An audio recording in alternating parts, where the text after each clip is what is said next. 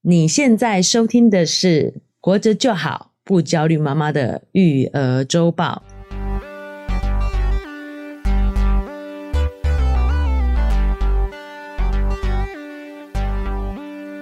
我是营养师若圆妈，大家好，我是奶舅。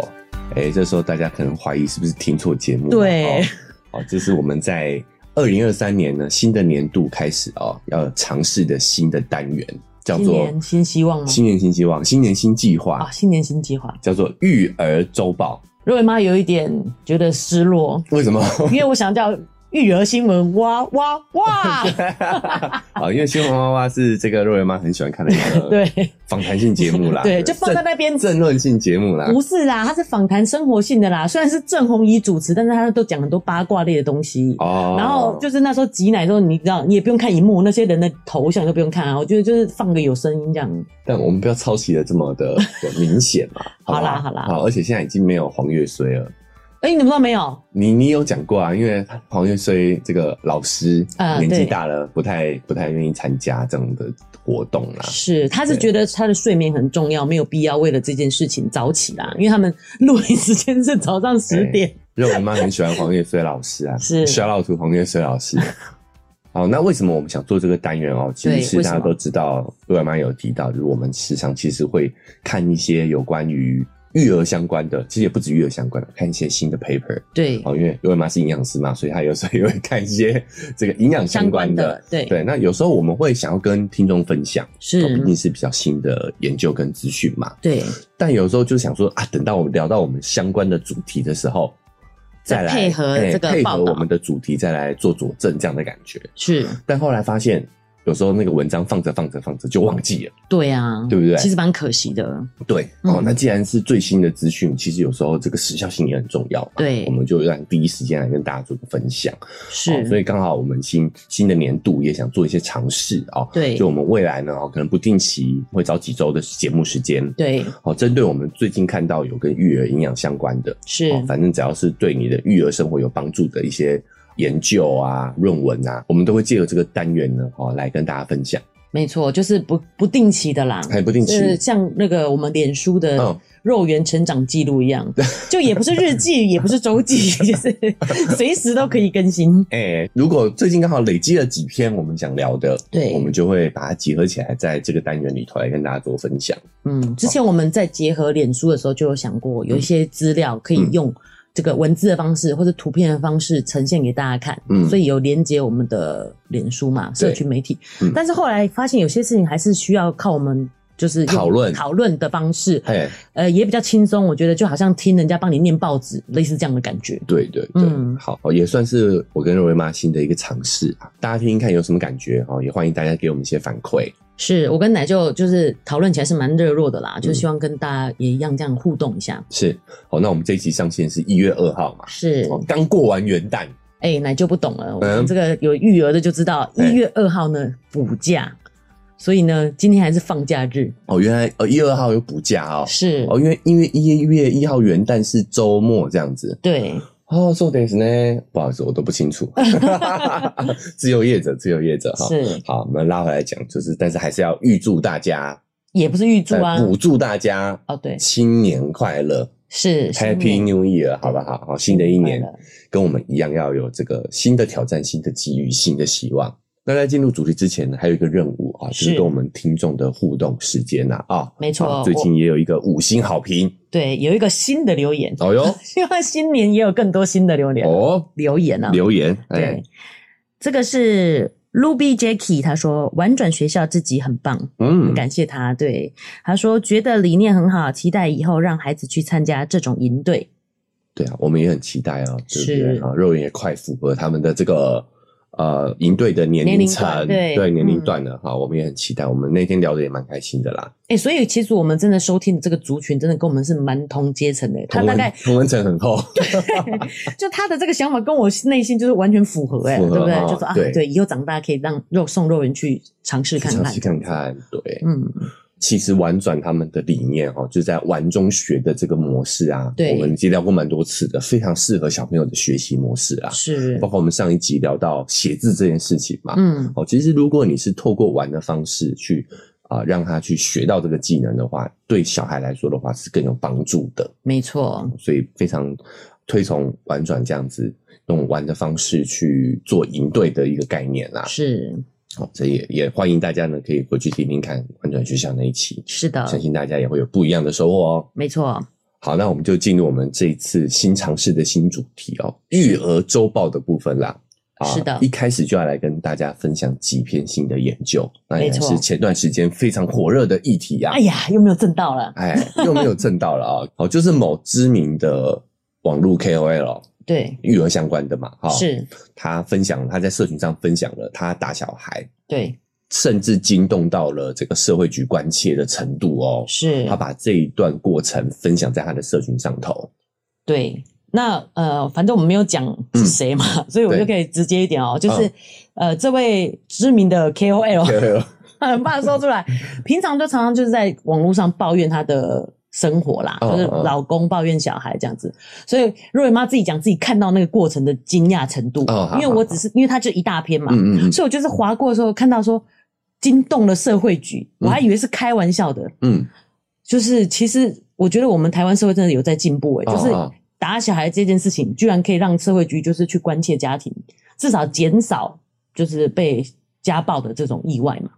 诶、呃应该这个有一定程度上的差异啦。是哦好像我这个稍微了解的是，你身上有伤痕的话，对被老师对或者是其实医院也有这个报通报责任，对对对，医啊院也会、有就是可能护士小姐看到小孩身上有伤痕的时候，都需要通报社会局嘛。是基本上以前我是知道是医院的，但通常到医院就来不及了嘛。哎、哎，对，所以我觉得学校有这样子的一个机制，其实蛮好的。蛮、好的。好、嗯那也代表说这一位这个网络 KOL 他的下手还蛮重的哦。哎、我有关心后续报道，他哎就说他小孩容易淤青，轻轻一打就会淤青。这这而且这个很难定义嘛，对不对？但几是几牛顿的力他会 淤青，对，但是他说同样的力道打在另外一个小孩上面就会好淤青。可怜，啊小孩小孩对啊好可怜哦。嗯，真的、哦讲的这么轻描淡写哦，没错好好，其实我是蛮不欣赏这样的一个方式啦，包括他、嗯他在讲这些日常的时候，对都分分享一些抱怨，我也不是很理解啦。对，瑞妈也透露出这样子的心情嘛，所以我嗯常常都是就是划过，稍微看几个关键字而已。嗯，嗯是因为看到社会局啊，然后才整个仔细看一遍这样子好好，那然后所以他就分享了他打小孩。的打日到常打到上次会局嘛，哈对。不过同时他也分享了他的心路历程嘛，就是是内心也是有很多的纠结啦。没错，因嗯此，下面呢，哦，就有开始出现网友们的对于他这件事情这这篇分享的讨论嘛，哦，包括有很多人说不能打小孩啊，他这个行为不对啊，哦，嗯是谴责的也有啦，对哦，那当然也有一部分的人是支持他的啦，在这位他自己的下面，当然都是他的粉嘛，嗯所以嗯比较少谴责的啦，基本上都是一种理解他的心嗯态，就是哦，就是父母家长总是有忍不住不小心失手过，可以理解他的心情。对，嗯，好，那我们其实没有蹭到这个流量啊，啊、 讨论最热的时候没有讨论，其哦对实也是希望可以有一些我们看到的一些文章来佐证啦，嗯，哦，因为我我我其实蛮意外，就是现代人还有人会觉得打小孩是 OK 的，稍微有一些体罚是合理的，不然怎么教小孩，对对对，对不对？哎，因为如果你有关注相关的这些报哎、道，这句话是引号哦，我引号不是对，啊啊啊挂引号的哈，是就是如果你有关注相关的研究讨论的话呢，嗯就会发现说这些体罚其实啊、会在孩子的肉体上暂时造成暂时的伤害，对，啊、这真的是暂时的，肉没错会皮皮肉伤会好哈，但是是在心灵上的这些影响真的是无远佛界，而且是长期的。这么严重啊？对啊，嗯，哦，所以我还蛮意外的，大家会觉得现在还有，但是我觉得这部分的人越来越少了啦。啊、对，适当的体罚是可以的，就是有一些人还这么认为，甚至好像就是这算一种呃，我们可能法律也会规定嘛，到底什么叫家暴嘛？嗯对适当的管教是可以的，就是会有这种模糊的模糊间。空间嗯啊、哦让大家可操作。对，那你到底觉得什么叫适当嘞？其实对这啊很难定义嘛。就像他讲的，呃，比较容易淤青，轻轻一打，到底什么是是轻，什么是重？你是站在小孩的角度，还是你自己的角度？对，哦，好，那我们不讨论这些细节，我们讨论这个事件哦。我们对一开始就想来跟大家分享我们最近看到的一些近期的研究啊，哈、告诉大家就是体罚小孩嗯，会有什么样的对小孩会有什么样的负面影响。是，其实一直以来啊，哦，都有研究发现说呢，这些体罚哦，嗯对于孩子的打骂教育啊，哦，会对孩子的大脑发育产生不好的影响。是但二零二一年的最新研究发现哦，还不用体罚哦，光是你的这个严厉的教养，就会造成儿童大脑结构上的萎缩。严厉教养，严厉教养，它的严重程度呢，哦，跟你从小被身体、心理、精神虐待的儿童不相上下。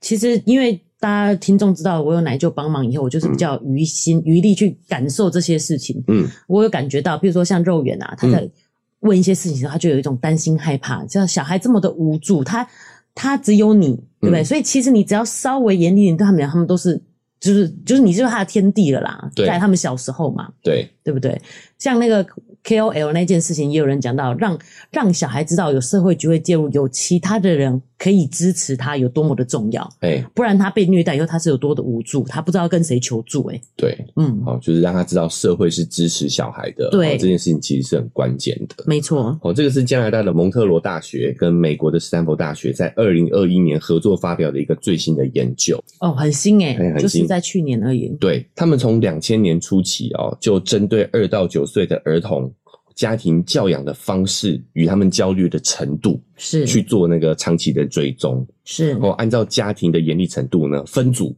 研究这些儿童在十二到十六岁的时候呢，分析他们的大脑的结构，做对这个核磁共振。是结果研究发现呢，那些小时候呢遭受比较严厉教育的青少年，他的前额叶皮层跟杏仁核的灰质体积都比较小。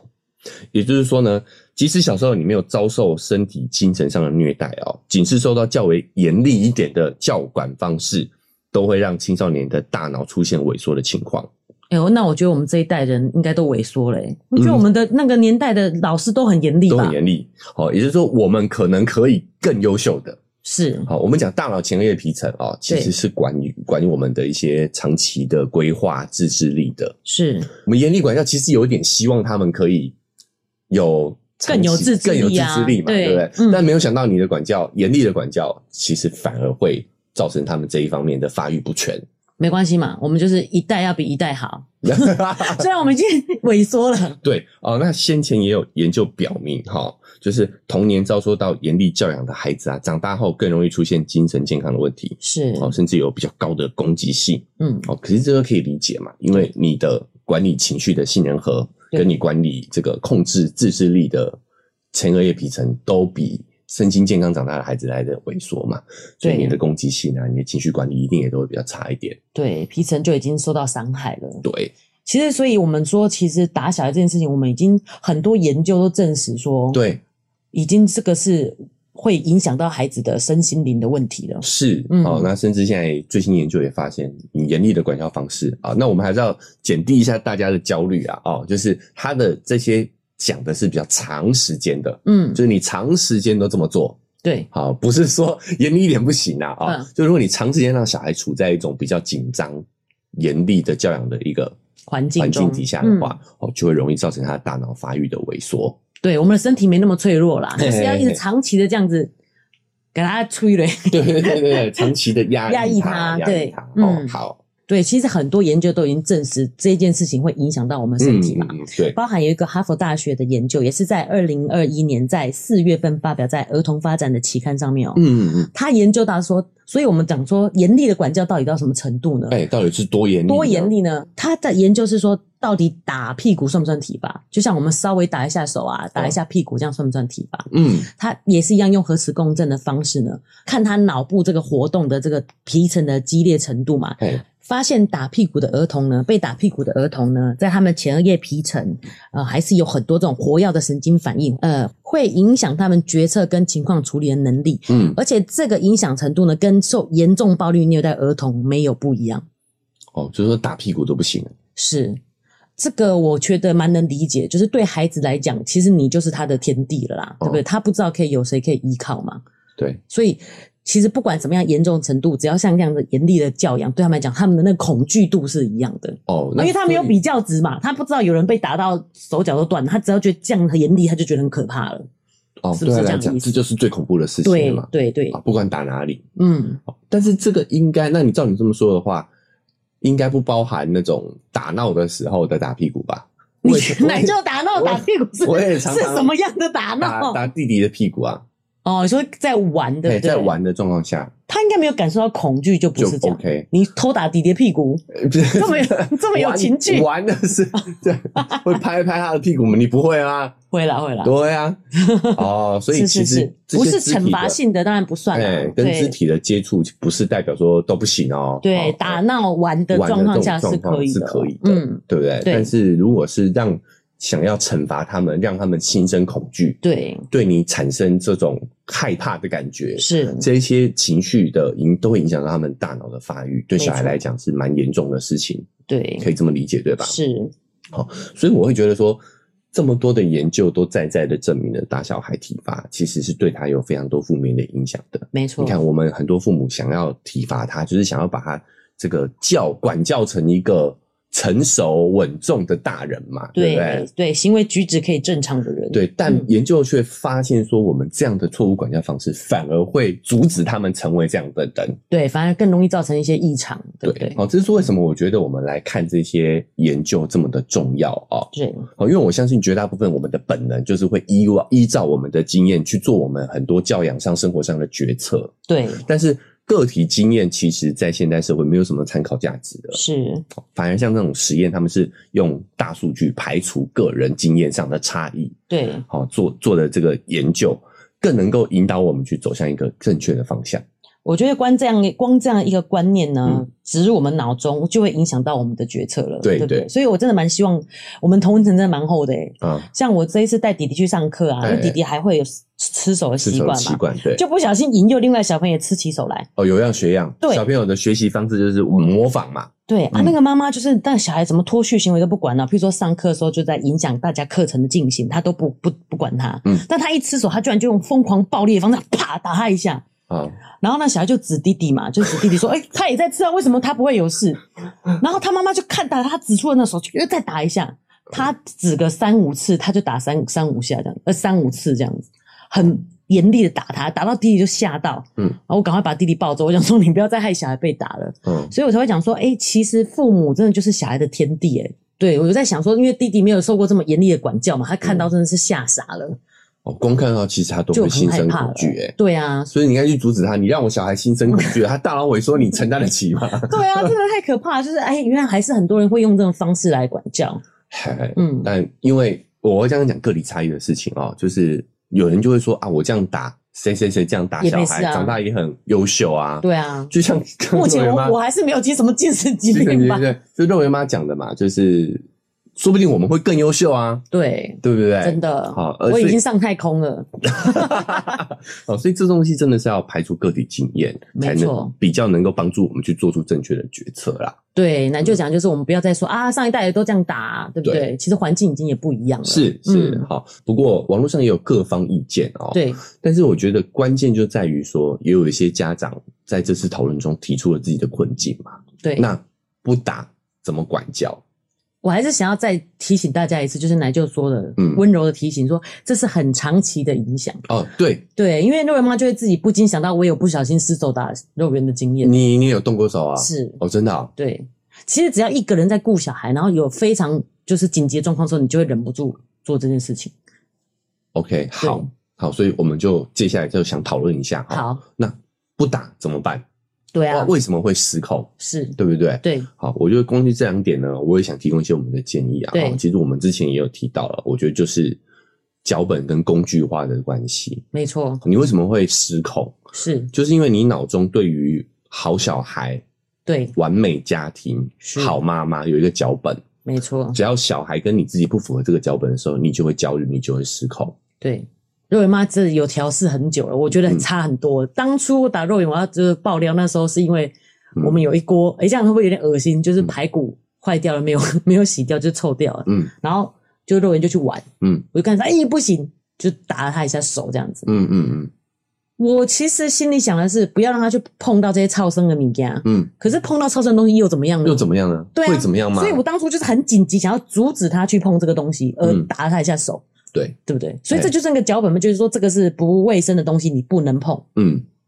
哦，这就是我们节目的宗旨啊，活着就好。哎，其实只要不伤害、危及性命，不会对造成长期的伤害伤的，害，嗯，我觉得都可以让小孩这样去尝试，真的是都没有关系的。没错想这很多问题都是很多情况的严重性都是我们想象出来的，对，真的就让他小孩亲自去尝试，这也是他学习的一部分。是，哦，那你看，像肉圆妈的经验就告诉我们啊，我们会失控，我们会想动手，其实都是因为为了想让小孩去符合理想中的这个脚本，你把它工具化了，对，所以当他不符合你的这个理想状态状况的时候，是，你就会想要去就会产生无力感，对对不对？对无力感，那无力失控感，失控感，那你就会生气、对沮丧，产而进而产生情绪，去影响你的行为好，那现在好像有点心理智商。其实我有两次打肉圆经验，啊 啊你！看这个是不是也是符合这样的结果？因为我觉得比较不像，嗯，你说说看但，其实本质上好像是一样的。你说就是我们在呃群，就是如果有看之后，我们会妈妈们一起运动，嗯所以就合意就是说都可以带小孩去，嗯小孩在旁边乱没关系，我们就是运动我们的。哎。然后肉圆就有跟伙伴吵架，嗯，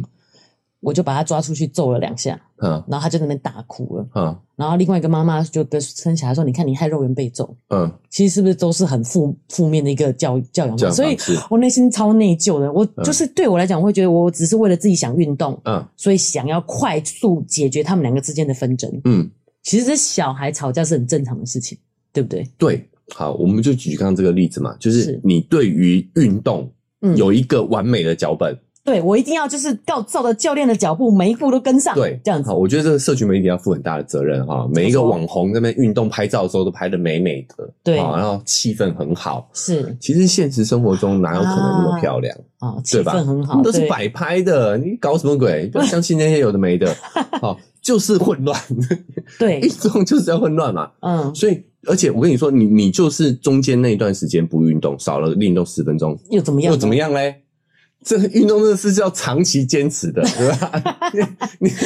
少运动个十分钟不会怎么样嘛？嗯，你那十分钟就好好处理，对，事情就没有了，是，对不对？你看，没是错不是又是脚本，对，也是脚本的问题也耶，是脚对本不的对？问题？你对运动有一个完美的画面是，啊、好那小朋友吵架也是很正常的事情啊。对啊你跟这个家长好好的让其他人继续运动嘛，嗯你们把其他小孩带出来，好好的沟通。对你，就不会需要去打他的，没错，就是你不符合这个脚本，是小孩不符合这个脚本，我你想把自己跟小孩都工具化了。嗨，大家喜欢我们的节目吗？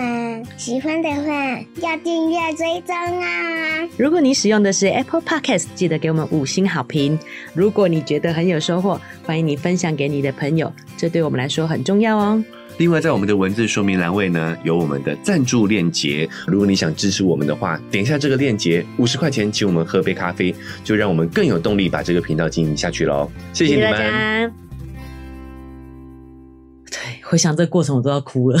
那这也延伸到后来哦，这个这位我们的 KOL 也有讲到他的内疚，对，打了之后自己又很后悔。嗯，为什么？因为你也知道你把小孩工具化了，你也知道你也把自己工具化了，嗯，这个情绪是很复杂的，对对不对？对好，但是因为没有很自责没有人点出来这件事情，所以对你就不知道自己为什么这样子。是好，其实大家思考一下，其实就是你对于很多事情你有一个完美的脚本，不符合脚本，你就会无力感，对不对？嗯就会产生生气的感觉。其实很多人生气就是代表，其实是一种无能为力嘛，对啊就事物失控嘛哎，事物改变的无能为力，你才会生气嘛。对。但是，那如果我们现在知道说，这就是因为我们想要符合完美脚本，所以我们去做不小心失控打了小孩这件事情，嗯还是会内疚啊。这是过去的事情，就当它过去了嘛。哦，过去就让它过去啊，就这好。当然啦、因为 不然能怎么 办？我差不多你有跟时光机 吗？我这么跟肉圆讲过，可能五次以上啊，就是我觉得很抱歉这件事情。哦，对，我我觉得讲可以，讲嗯当然 OK、好，那重点还是未来就不要做了，哎好不也好？对哈。哎呀哎、那我应该就是给自己鼓励，就是自从只有这两次，我就没有再揍过小孩了。对，好啊，对我觉得瑞元妈鼓起勇气跟大家分享，也是对让大家知道，我们不是呃不会这么做哦，， 对我只是没有好被社会局抓 而已。只是没有被通对报啊，而已其，实一打样的比较啊。轻一点啦，打得比较轻没有是没有伤痕，没有伤痕对。好，哎，不对，是因为小孩那时候还小没孩还没上上学学，所以很多婴幼儿被虐到，就是都是到最后已经奄奄一息啦，真的是哦很难过。好了，这是我们力所不能及啊，没是有办法，我们只能做好自己啦。哈对，希望我们这样子的想法可以影响到更多的人，就会对越减少这样的事情。对，嗯好，所以我也想跟各位家长说，就是打小孩这件事情啊、不是呃个体的错误，嗯，好、这就是社会脚本嘛。是好我我们们觉得是这个样子。对啊，包嗯括从网络媒体上，我们会有对于完美家庭、完美养育有一个有一个画面，那对为了符合这个画面，你就会用尽所不择手段就对了嘛。是，好，甚至打小孩，对然。后打完之后又在内疚，你应该没有仔细看那个网红的文章嘛？没有看，就是他有一种幽默的口吻，但是其实蛮悲伤，就是因为社会局就问说你为什么被揍，然后小孩记忆力不够啊，就是忽然一个陌生人问他这个问题，他就说他玩窗帘就被揍，嗯，就搞搞得好像他很暴力一样，其实他是一连串的不听话而被揍这样子。哦，但是对我来讲，我就觉得玩窗帘有很严重吗？为什么会就是爆炸？哦，就是肯定不止玩窗帘嘛，是这是一种累积的嘛。对，好，就是一个演员，嗯一个导演，我们讲，我们我常举办，因为脚本我就常举导演嘛。对，好，一个演员 NG 一次，你可能笑笑说啊，没关系，再来一次。再来一次 对嗯他如果 NG 一百次，你你脸色肯定好不起来啊。哦，就是我有这个对剧本，就你还一再的一直 NG，哎、一再 NG 嘛，嗯哈、那所以问题在哪里？问题要我们要清楚的知道，人生没有剧本嘛，对，人生就是充满这些不可控的事情。是，对，小孩更是混乱的这个本质嘛，对本质就是混乱哦，是所以你要接受他做的这些事情。对，而且他们就是在混乱中学习。对，我觉得有这个观念真的差很多，就觉得、嗯哦，混乱好棒，他正在发展他的大脑。对他就是在整理啊，他就对啊在整理啊，嗯没有乱越这个大家真的有一点，如果可能偏年纪小一点的家长们啊，就是、嗯就是小孩年纪比较小小孩的，嗯年纪比较小的时候，他真的会随着时间越来越好啦。是好，如果我们以现在来看的话，肉圆跟肉圆弟弟嗯啊，哎、都会有很明显的成长啦。是，有的时候我们关注这些亮点，也对会减低我们自己很大的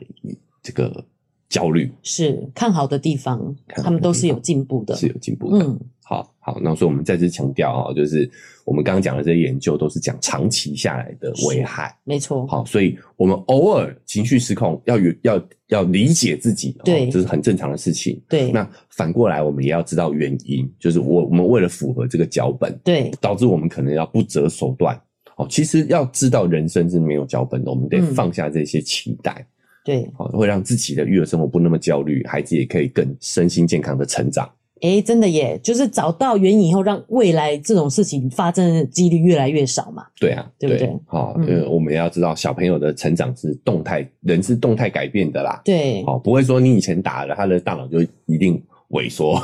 说到说到这个，我们的节目啊，啊。就是就是从我们过去开始嘛，我们就是很真实的在随着生活中遇到的问题、嗯问题焦虑点来来讨论嘛。对对其实对，现在想起来，真的就是觉得有点糗。啊，譬如说肉圆呐、就长大了嘛，嗯，然后我就发现，哎、我叫他说，哎、你换好衣服，然后我们准备出门哦、然后我才进去做一件事，出来他真的就换好了、 欸，就就想说，哎、哎、我以前焦虑说他这么拖拖拉拉，出门这么慢，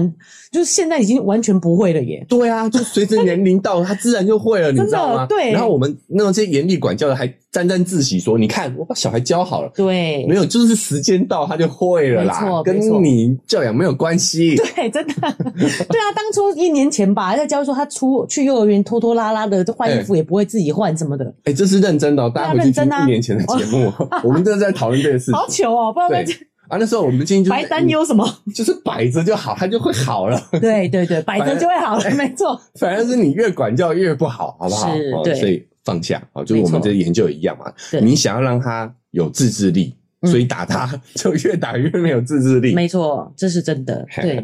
好，那我们第一篇的研究啊，就讨论有没有长时间啊、是，好好，接下来我们再讲第二个。对，哦，这一篇研究呢，哦是会颠覆我们对于电子产品的一些迷思。哦，我觉得这很棒，因为嗯家长常常就是有使用电子产品的这种焦虑，对我们也会觉得说，哎，让别人看到我用手机育儿，就好像我是个不称职的父母，对，嗯，好、所以我们先聊电视这件事情。对就，我们在呃之前也有一期就有聊到电子产品不是洪水猛兽嘛。嗯，哦，那个时候还没有这一篇 paper 啊、对所以那时候奶舅就有说过哈、我觉得我们对于这些电子媒体都有一种先天性的负面印象。对，哦，就是觉得这些新发生的新发明都是洪水猛兽嘛。是，我就那时候我就一直搞不懂，我就觉得这跟书有什么不一样呢？对，对不对？哈，是我说差别应该是在于父母有没有陪伴孩子一起去进行。我觉得这次真的是很有趣的一件事，因嗯为电视它会自动会动东西，就是所以他们说会影响小孩的想象力。哎，但是你会发现，书本身就是不会动的嘛。嗯但是对幼儿来讲，我们又发展出一堆会动的 书，你知道吗？那你又希望书会动，可是你又觉得电视这样不好， 啊，我是觉不是得很这有趣？我觉得这个论点的人呢，哈，嗯就不懂什么是想象力。嗯，想象力它就是一个没有上限的东西嘛。对你你下限再高，对它上限都是无限的嘛。对就是你看到会动的东西，它也一样能够想象，这才叫想象力嘛。是，后对面不还有对更多的想象，对不对？对啊，就是这种人就是没想没有象想力，，象力的人才会有这样的一个言论嘛 是，对不对？嗯，好，那哎、诶果然有这个学者开始针对这件事情去做研究了。是，这个是二零二二年在《心理学前沿》这个期刊上发表的一个新的研究。嗯哦，它是法国的两间大学，一个是巴黎南泰尔大学和普兹茅斯大学的研究者，他们分析了过去二十年发表的四百七十九项的研究。他们的研究发现呢，好、嗯我们太常觉得看电视不好了，对好、我们所以会限制小孩看的年龄啊、时间啊，对不对？对，好、但是呢，其实他们发现说，我们更该关注的其实是看的内容，是，你给小孩看的电视的内容的质量。嗯，好，跟你是否陪伴他一起看。哦，如果你有稍微过滤一下内容，对，好，不要有一些不是一些这个对孩子观念有害的东西，是，再加上说你有陪孩子一起观看的话，看电视不但不会对孩子有害，甚至还会让他变得更聪明。哦，嗯，变聪明哎、对，因为我们一直在观念就会觉得说啊，看电视对小孩不好，嗯所以我们就是一直用一种害怕、限制的方式，对，可可少看点，少看点嗯，看越少越好。对而其实我们应该更正面积极去，直接是迎战他，嗯是选择好的给他看，而且要陪他一起看。陪他一起看。对，哎，哦，其实我就觉得电视跟绘本有什么不一样嘛？因为绘本我们一定得陪他看，对，念给他听，没错。对哦，其实这些研究对孩子有害的背景。是都有一些微妙的地方哎、哦就比如说，我们觉得不能让小孩过小看电视。对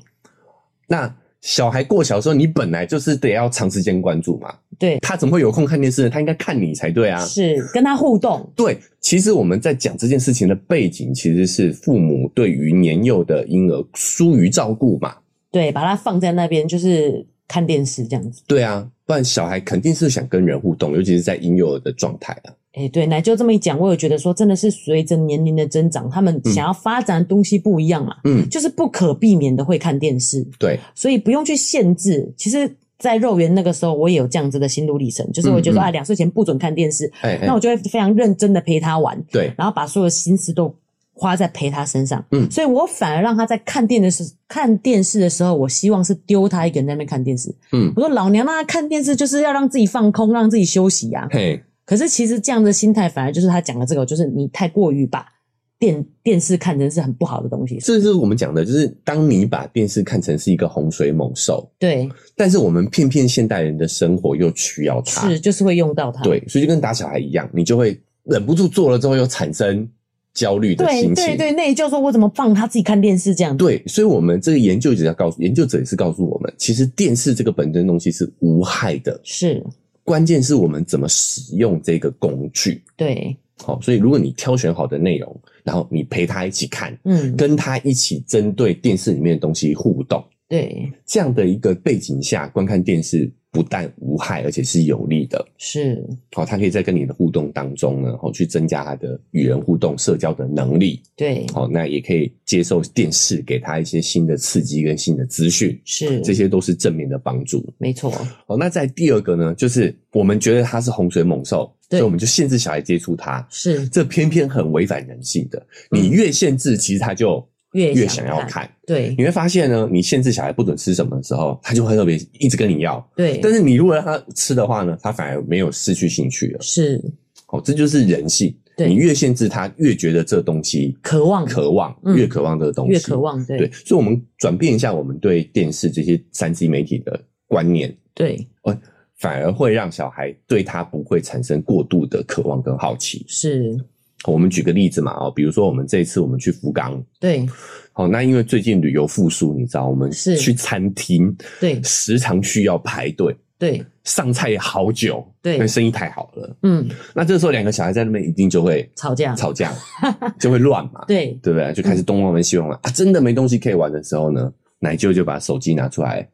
有我把它给拍下来，拍下来上传，要有一点谴责的意思了。你有一怎么点可以给弟弟看手机？这就是奶舅育儿的方式。对，但是我就拿出来，弟弟开始就就开始看里面的内容，对哦他就冷静下来了，嗯也不是说冷静啊，他就是开始呃没有 捣乱，我捣乱是挂引号的啊，然后就是对东摸摸西摸摸了，哦嗯让我们可以更啊、平稳的去等待上餐的时间。是，但是你会发现，很多家长就会想说，哇，那这样子小孩会上瘾啊，他就后对啊来边吃边看三啊，思后来不吃就不看了，对不对？嗯，但你知道吗？等吃的来的时候，我就把手机收起来了，是弟弟依然是吃的非常的开心跟过瘾。对哦，真的，大家不要把它当洪水猛兽。其实对上瘾其实不是手机，不是三 C 产品，它上瘾的其实是有其他的因素。嗯哦，可能是你平常的限制，才让他对这件事情有过度的期待跟渴望。是，会不会是生活中也没有其他好玩的东西？啊、我觉得也是啦。哦，就是我以小孩的年纪，对，父母的关注应该对他们讲吸引力是最大的。是，我觉得还有一点就是看有没有玩伴吧。其实有玩伴的时候，他们也不会想要玩这些东西耶，嗯，对不对？对所以就是好不好玩而已啊。对啦，就是生物本能嘛。对啊我们无聊了嘛有可以社交肯定是会以社交为主的，是，尤其是小孩子啦，对，不对。嗯，所以不要把我们不要把这些山西的产品当成是洪水猛兽，我们要把它当成是我们育儿的好工具。对，哦，转变我们的观念，其实也会转变小孩对于这些山西产品的看法。对，那我们既然聊到山西产品，也聊到手机了哦，对，父母们肯定也有一个焦虑的点，就是很怕小孩子玩手游、对玩游戏玩上瘾。是，哦，但近期也很多研究却发现呢，手机游戏其实对小朋友、青少年的发展有非常大的帮助。哦，只要你没有成瘾，没有停不下来，哈，玩手游、玩手机游戏绝对都是正面的帮 助。在我们家来看呢、我反而觉得是大人 比较停不下。不管是肉圆还是弟弟，他们玩的时候是很开心，但是你跟他说时间到了，他都可以直接还给你，都是可以的。对。啊而且我也觉得要，跟游戏学习，都是可以的嗯，就连弟弟这么小，他都会滑、欸，他都对啊大概知道怎么玩这样子、欸，嘿，他们那些设计都非常的对人性化，对没不对错，嗯，啊，这是一篇综合研究的报道啦啊。首先，牛津大学哈的网络研究所有一个研究团队，嗯，好，针对四万名游戏玩家跟他们的游戏习惯进行了大规模的调查，哦，发现呢，玩电子游戏没有对他们的心理健康造成影响。对，这个研究我非常喜欢，嘿，四万人都还是身心非常的健康，对哦，虽然他们有玩游戏。好，那另外一篇发表在皇家协会开放科学杂志上的研究发现，无论玩的是哪种游戏，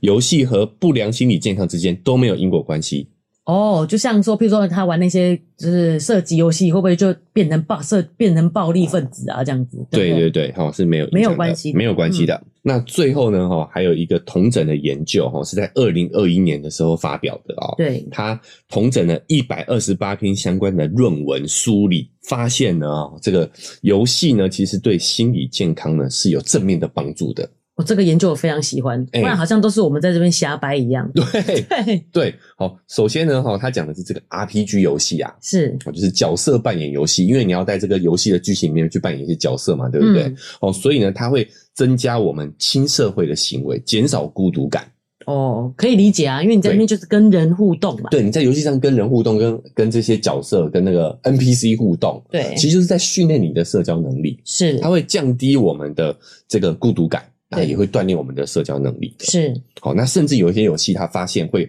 提升你的认知能力。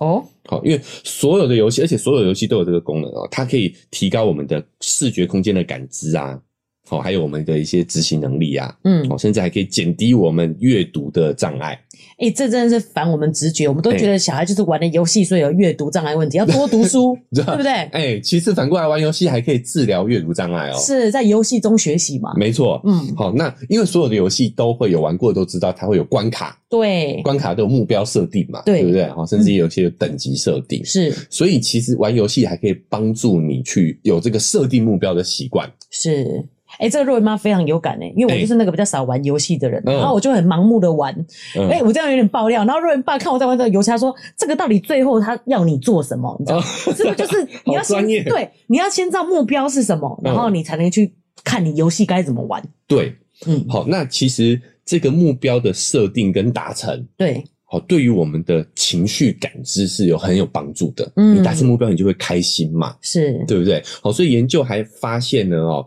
它可以让我们对于情绪的这个控制更积极。哦，这个很有趣啊，它里面对还包含马里欧赛车， 对对。 ，Switch 吗？玩 Switch， Switch 完全玩那赛车，可能大家就比较普遍知道的。对不对对你看你打那个那跑完了赛车几赛车对赛程了，你会很开心。是达哦成目标，所以这些游戏呢，哈、会让我们积极重新评估情绪和修复情绪，就是它对你的情绪养成 EQ 是有帮助的。是不是有一点偏向，很像我们瞎掰一样？但对是真的是研究出来哦，是对情绪平复是有帮助的。，对哦，甚至可以帮我们做情绪的调节，对好、然后也会让我们情绪低落的状况好转是，哦，甚至呢可以解除我们的一般焦虑。嗯，哦，一般的焦虑其实都可以靠玩游戏来得到显著的降低。是哦，我们不焦虑妈妈的育儿日志就是告诉大家要什么玩游戏去啊，玩游戏去。好，哎、它这个里面有一个游戏好好笑哦，嗯我都有玩的，哎看 Candy Crush 啊，哎还有愤怒鸟 Angry Bird， Angry Bird，好，对 啊，都可以帮助我们怎么减降低情绪的低落啦情。绪的低落。但然后还有一个，看来我以前还蛮焦虑的，有一个这个宝石迷阵那个我也啊，很你也你也玩过，对你也玩 过，哎、是，就是很多很多焦虑的情况都可以透过玩游戏来减低。这也可以理解，就是为什么很多人下班以后就需要一个黑洞时间来玩这些小游戏，对嗯对就是减轻这些焦虑的这个症状。对，哦，那研究里也特别提到了啊、包括疫情期间的这些焦虑，也可以通过玩游戏来降低。哎、我觉得这个真的很重要，因为如果我们觉得三 C 不能给小孩使用三 C，然后又在疫情这个我们大家都要在家里隔离的时候，哎，真的很痛苦、很哎，痛苦嘛，对不对嗯？哦哦，当然这些研究有个前提，就是在不成瘾的状况哎对，下啦。是，好，但是你有没有发现，就是我们跟我们讲这个三 C 产品的状况一样，当我们把它视为洪水猛兽，我们对它有诸多限制的时候，对，反而提高了它在青少年跟孩子当当中心中的地地位。位，对哦，他们会变得更渴望，甚至会用沉迷来展现出他们的反抗。对，这肉圆妈很有感，就是因为小呃肉圆小时候都不给她吃糖的嘛，嗯我们对于糖分是很蛮限制的。对，但后来慢慢开放，就是让她觉得不要觉得说这是一个哇塞触遥不可及，就是很神圣的东西，她好想吃，好想吃。反嗯而你限制她，她会越想吃。对，对啊，那肉圆妈现在就是偶尔会这个奖励她糖果的时候，是啊，那她反而就不吃了，你知道吗？就是你开放她吃以后，她反而就没有。其实你不要放得到放，就是诀窍是不要放在她看得看得到的的地方方，，她其实根本就不会想起要吃这个东西。嗯把它收起来。对，然后你把它嗯当奖，收好励，他反而会喜欢。其实他是喜欢你的奖励，而不是想吃这个东西。对啦，她其实是喜欢背后的那个意义，而嗯对不是那个实际的物品。对，那、这哎边顺便要插播一下，就是我觉得测这个方法，就是譬如说不要喝果汁，嗯，因为液态的东西真的很容易不小心就吃太多。哦那你稍微吃一颗糖，他会觉得那种心满意足感觉，其实也没有不好。哦，OK，对，啊，哦，所以为什么我们想要分享这些最新研究啊？因为对我们发现解决问题的关键就是我们如何看待问题啦。是，好，所以如果我们换一个角度去看这些电子产品也好，或者是你的这个体罚的问题也好，对，其实有的时候解决这些问题的关键就是我们要改变一个看待这件事情的角度。是，好，那有时候这一些新的研究呢，哦，这些全新的角度就可以帮助我们去达到我们的这个目的。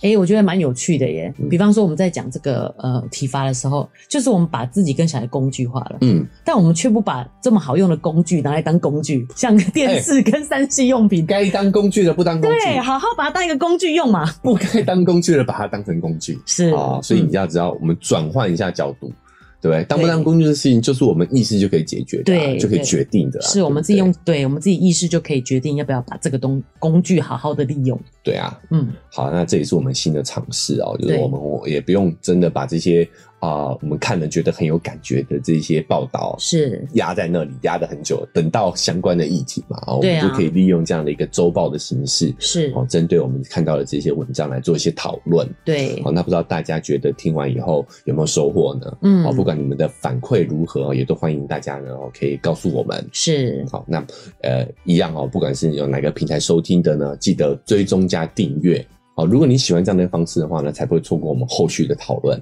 好那如果你使用的是 Apple Podcast 或 Star- Spotify，也可以给我们五星好评。那我们文字说明栏位呢，还有一个赞助的链接哦。哎，如果你觉得这个方式让你觉得有收获的话呢，也欢迎大家可以点一下那个链接，五十块、一百块，请我跟若瑞妈喝杯咖啡，我们就会更有动力把这个单元进行下去。呃，另外我们的社群平台开通哦，脸书是肉圆成长记录、嗯 i g 是肉圆妈的育儿日记。如果你想要跟我们有更及时的互动，嗯啊，，欢迎加入我们的这个社群平台。哦，想对今天我们讨论这几篇文章有什么好想讨论的地方呢？，对，或者哎、什么地方真的跟你的这个经验符合？哎，太有趣了都可以哎都可以嗯来社群上跟我们互动一下。是的，节目最后呢，也再次补祝大家元旦新年快乐对，新年快乐， ，Happy New Year，拜拜嗯拜拜